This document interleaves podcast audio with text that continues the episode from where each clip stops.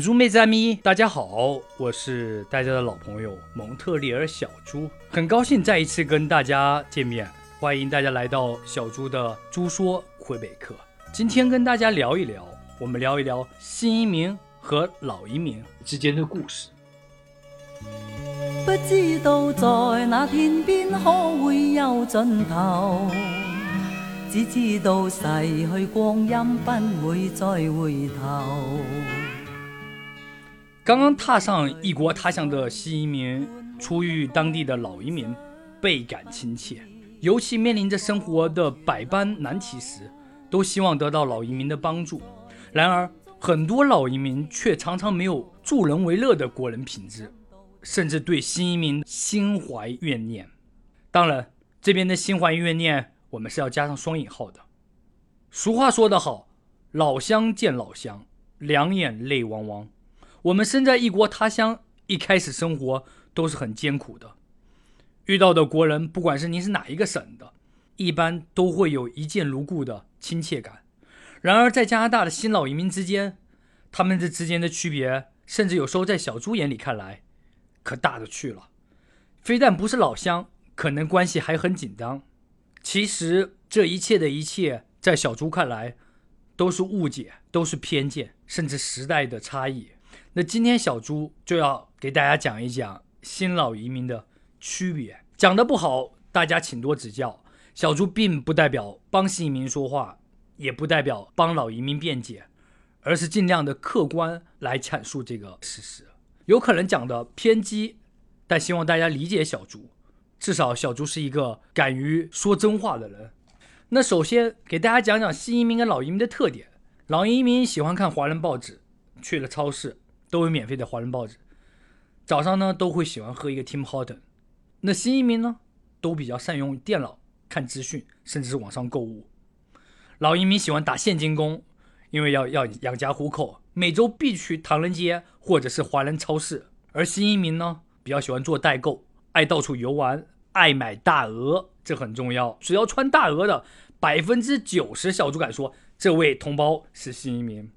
你看到一位老华侨，看到一位华人，不能说老华侨，当你看到一位华人没有穿大鹅在大冬天的时候，很可能他就是老移民。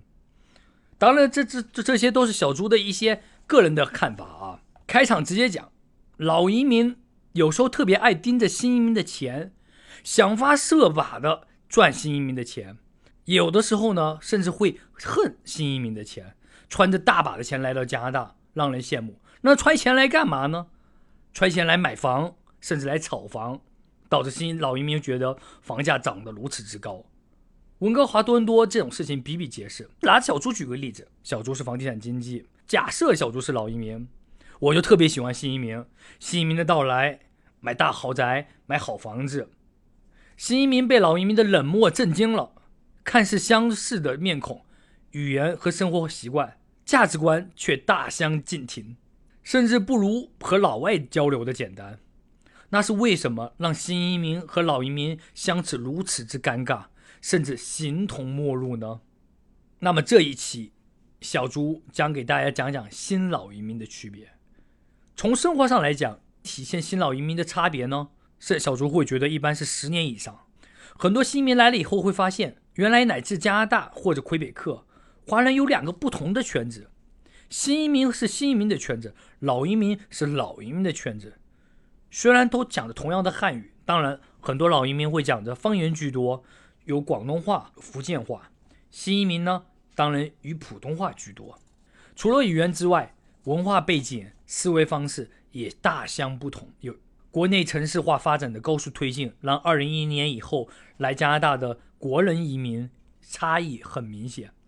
说的语言不同，所以二零一零年过来的老移民当中，很大一部分是广东华人和东南亚华人，说广东话、说粤语为主。在这里，小朱可以给大家科普一下：上个世纪七十年代，在越南、柬埔寨，华人会以说广东话为荣。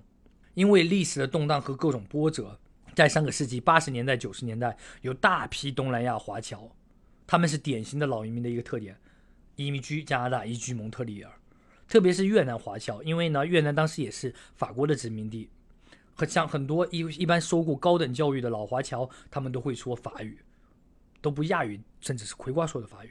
除了一批老移民以外，在一九九七年香港回归的那几年，大概在一九九五年到两千年之间，因为有各种原因，大量香港同胞也相继移民加拿大，其中很大一部分人口来了蒙特利尔。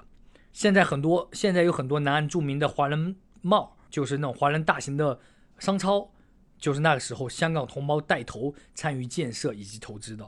比如说南岸的金发和世纪两个华人小商圈，就是当时香港人建造的。说一个大家不敢相信的数据：一九九八年，当时蒙特利尔的香港同胞至少有十万以上。当然，后来很多香港人都去了温哥华、多伦多，甚至返港。香港同胞叫回流，拿完加拿大护照就回香港了。包括著名的香港首富李嘉诚的儿子等等等等。那再讲讲文化上的差异、文化背景上的差异。十年前来蒙特利尔都相对来说都比较一穷二白，仅凭吃苦拼搏的精神。一步一步在这里生根发芽。十几二十年前，祖国的房地产业还不是那么发达，房价也没有像现在这么夸张。所以说，很多老移民拖家带口把房子就卖了十万人民币，就来到了蒙特利尔。这也就是为什么刚刚之前小朱说的，说大家会觉得新移民来这炒房，会说在国内不就卖了房吗？卖了房以后就来加拿大买房。其实这也是误解，在国内北上广打拼，其实也不是那么容容易。都是很辛苦的，大家跑到国外来，为了寻求的是一个共同的蓝天，吸收的吸的一样同样的空气，喝着同样的水。所以说，新移民和老民之之间的误解或者是差异，也就慢慢这么产生了。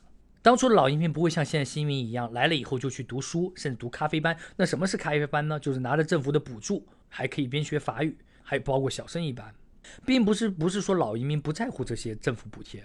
也不是说他们当时不想学习语言和文化，而是当时来了急需打工养家糊口。好比如一周打工超过五六十个小时。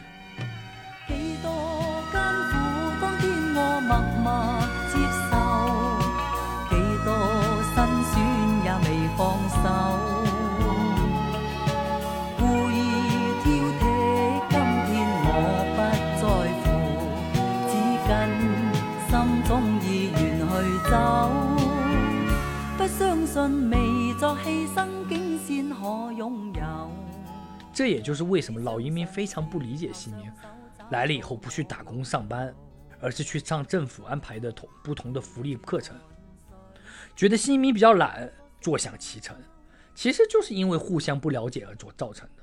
对于新移民来说，刚到异国他乡，学习语言和文化，在小朱看来真的是也是很重要的。小朱站在客观的角度。政府给新移民和老移民的政策也也有很大的不同。最简单的小朱又说回老本行了。我们站在房地产投资的角度，如果您是新移民，您拿到枫叶卡，四年之内，无论您有没有加拿大收入，不不管您有没有收入，都可以轻松的在银行获得百分之六十五的贷款。而一旦您超过了新移民的时间，也就超过了枫叶卡四年以后的时间，您变成老移民了。这时候政府对待您的看法就不一样了。您必须用自己在加拿大的税前年收入进行贷款，所以说奋斗了十年，终于拿到了五万年薪甚至六万年薪、七万年薪的老移民，只能从银行里贷出四倍到五倍的年贷款额度，也就大概是二十到三十万左右。如果你有负债，还得扣除，比如房贷或车贷。所以说，如果年收入没有超过十万的老华侨，几乎在小朱看来确实比较难做房地产第二次投资，甚至第三投投投资。除非你有很多的房地产可以做二次借贷，那就另当别论。随着越来越多的新移民涌入加拿大，用蒙特利尔、安加里，首选是买房。这个动作明显激怒激怒刺激到老移民了，就是我刚刚之前所说的，这也就是为什么老移民看不惯新移民不断的置业的原因。说新移民房炒新移民炒房，其实这很大一部分是因为老移民失去了房地产的借贷能力。这个话说出来是比较现实的，比较难以接受的，但事实如此。由于老移民离开祖国很久了，对国内很多事情其实已经开始产生脱离和误解。小朱和新移民朋友们聊天。很多新移民说离开一年就明显感觉中国国祖国的和祖国的脱脱轨，可想而知祖国的日新月异的变化。还有一点，小猪觉得对教育上的看法。由于小猪长期和新老移民接触，发现老移民对孩子的教育特别注重于几几个传统性行业，比如说医疗、法律和金融，往往忽略对孩子 IT、网络方面的科技和互联网的教育。然而，很多新移民看到国内互联网的发展的速度和成果，他们对孩子的互联网教育、IT 教育非常非常的重视。说了这么多。小猪来加拿大也快十年多了，新移民跟老移民之间的误解也好、偏见也好，以及差异也好，希望都互相站在对方的角度去思考这个问题。不管是您是新移民还是老移民，在小猪看来只是时间上的区别，我们都是移民，我们都是华人。小猪自己其实虽然出国也二十二年了，然后呢在加拿大也生活十年了。其实自己至今也不知道自己是属于新移民还是老移民，但是小竹的太太是绝对的老移民，她来的时间很久，而且认识非常非常多的老老移民。然而我们的生活呢，非常的协调，也非常的快乐。因此，在小竹看来，不并不是新移民跟老移民之间会有那些种种的差距或者是误解。这一期小朱讲的可能比较激动，希望呢。给您多一些启发，了解一下老移民的不易。同时呢，作为老移民，你也理解一下新移民的不易。举家迁移来到一个陌生土地，我们同胞新移民是很需要帮助的。对于很多东西其实是不了解、不知道的，哪怕是简单的垃圾分类，上一期所说的，哪怕是简单的一个工卡的使用，等等等等。希望新移民跟老移民之间，大家可以其乐融融。我是蒙特利尔小猪，谢谢大家收听。大家可以关注我的个人公众号“蒙特利尔小猪”，朱德的猪，也可以加我的微信 y a n z h u 中间一横杠 q c。我们下期见。